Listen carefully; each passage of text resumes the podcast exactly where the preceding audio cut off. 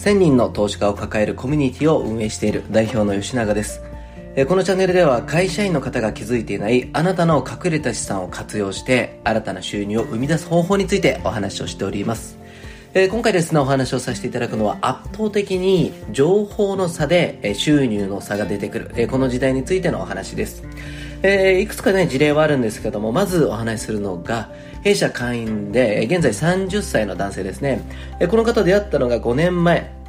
彼が25歳の時ですね。え彼自身はまあ意識は高いんですけども、やることがまあわからない、何をしたらいいかわからないという状態で、まあ弊社に来たんですが、一番最初が弊社ではなかったんですね。まあうちのサービスコミュニティではなくてですね、え一番ね、日本でえ大きいお金を学べる学校っていうところに35万円の入会金を払って、不動産を勉強したんですね。えしかし彼自身が知らなかったのが、自分が実は不動産を買うことができない属性。いや、それは年収ではなくて、えちょっと若い時大学生時代にクレジットカードとか、えそこら辺のちょっと滞納っていうのが続いてたんで、実はあと3年ぐらい買えないっていう状態だったんですね。で、そこに、え入会してから気づいて、うわ、35万払っちゃったけど、元取るためにまあ勉強しようということでやっていたんですが、意外とそのご自身が学んでいる環境で、投資の具体的な話っていうのがなかったったらしいんですね。え実際に不動産を勉強しようということで入ったが、実際に不動産買えない、じゃあ他の話は聞けないのかとか、え不動産の具体的な事例とか、え買う方法が知りたいと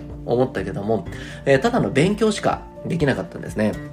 なのでその時に自分の中学校時代からの友人、からまあ私のところをまあ紹介され、まあいろいろ面談して、えー、こんなことができますよってお話をしたんですけども、えー、彼自身が気づいてなかったのがそもそもの資産とは何なのかということだったんですね。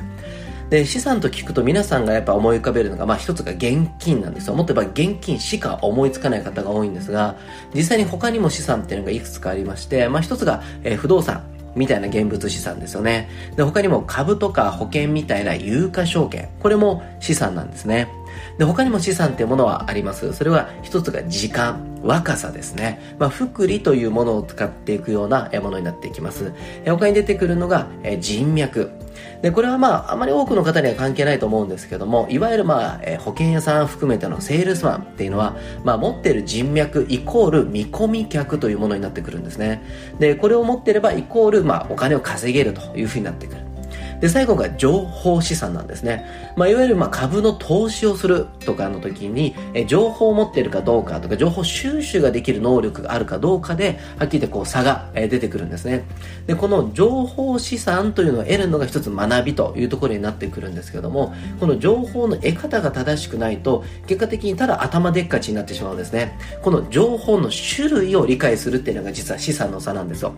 それが何かっていうと、金融の世界では知識、基礎知識も本当最低限の部分はいると思うんですけども、え例えばファイナンシャルプランナーを資格を取るとかね、絵本をしっかり読むとか、それこそ、え不動産であれば不動産業界のも勉強をしっかりとするとかね、っていうのは結論無駄なんですね。なぜかっていうと、それって勉学であって知識なんですよ。で、さっき言った資産って言ったのは何かっていうと情報なんですよ。そう、情報資産と知識資産っていうのを見たときに、知識資産っていうのは別にないんですよ、ほとんど。えー、例えば知識だけじゃ金を生まないんですね。守ること、防ぐことっていうのはできるんですよ、知識。例えば詐欺とかね、えー、失敗はしづらいんですけども、えー、投資っていうのは未来を見る仕事。まあ、未来を見ることによって得るんですね。なので、知識イコール過去の産物なんですよ。で、情報っていうのは未来を生み出すもの、未来を予測するものなんですね。この情報資産を得れるかどうかなんですよ。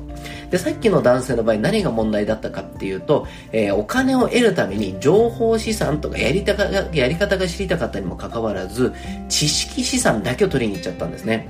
なので結果的に得れたものっていうのは、なんとなくの、え、机上の空論に近い知識だけを得てしまったんですよ。じゃあ実際にその不動産は、え、どういうとこで仕入れるのかとか、裏話とか、銀行とはどういうお付き合いをしたらいいのかとかで、いい物件、悪い物件で、例えばどんな事例があるのかとかね、え、実際そういう、え、本当に生きた知識、え、生きた情報っていうところになるんですかね。生きた情報を得るっていうことができなかったんですよ。ここが差です。え情報の差って何なのかって言った時に、そもそも情報と知識っていうのを混同するのが間違っていると。正しくは未来を予測するためのお金を生み出す知識、情報ですね。えここなんです。えここの部分がしっかりと得れるかどうかによって、えこれからの未来っていうのは大きく収入の差が出てくるんです。なので、え守るための知識、これはあったとしても、お金を得るための情報を得れるかどうかです。えこの方の事例っていうのはまた改めていくつかあるので、え次回お話をさせていただきたいと思います。